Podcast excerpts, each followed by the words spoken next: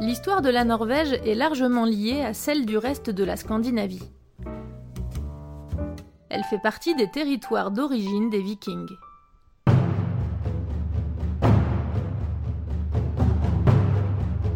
Le royaume de Norvège, constitué vers l'an 1000, forme pendant plusieurs siècles trois unions successives. Une avec le Danemark et la Suède, puis avec le Danemark uniquement, et enfin avec la Suède seulement.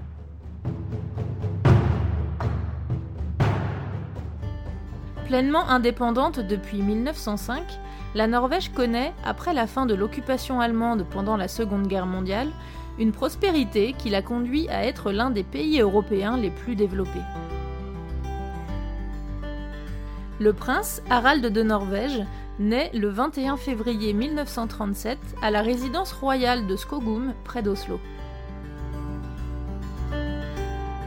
Fils du prince héritier Olav et de la princesse Martha de Suède.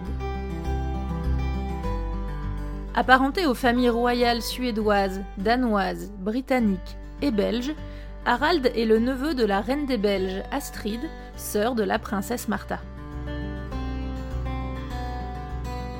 Il est le premier prince de Norvège natif du pays depuis Olav IV en 1370.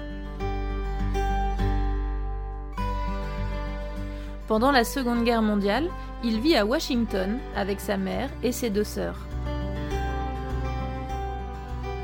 En 1945, alors âgé de 8 ans, il retourne en Norvège avec sa famille. Il poursuit ses études secondaires à l'école de la cathédrale d'Oslo. À l'automne 1955, il commence des études à l'université d'Oslo, puis s'engage à l'académie militaire norvégienne, d'où il ressort diplômé en 1959.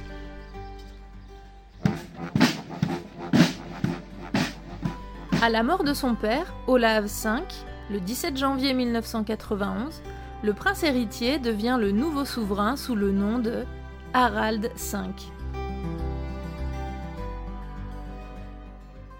L'héritier potentiel est son fils unique, le prince Hakon.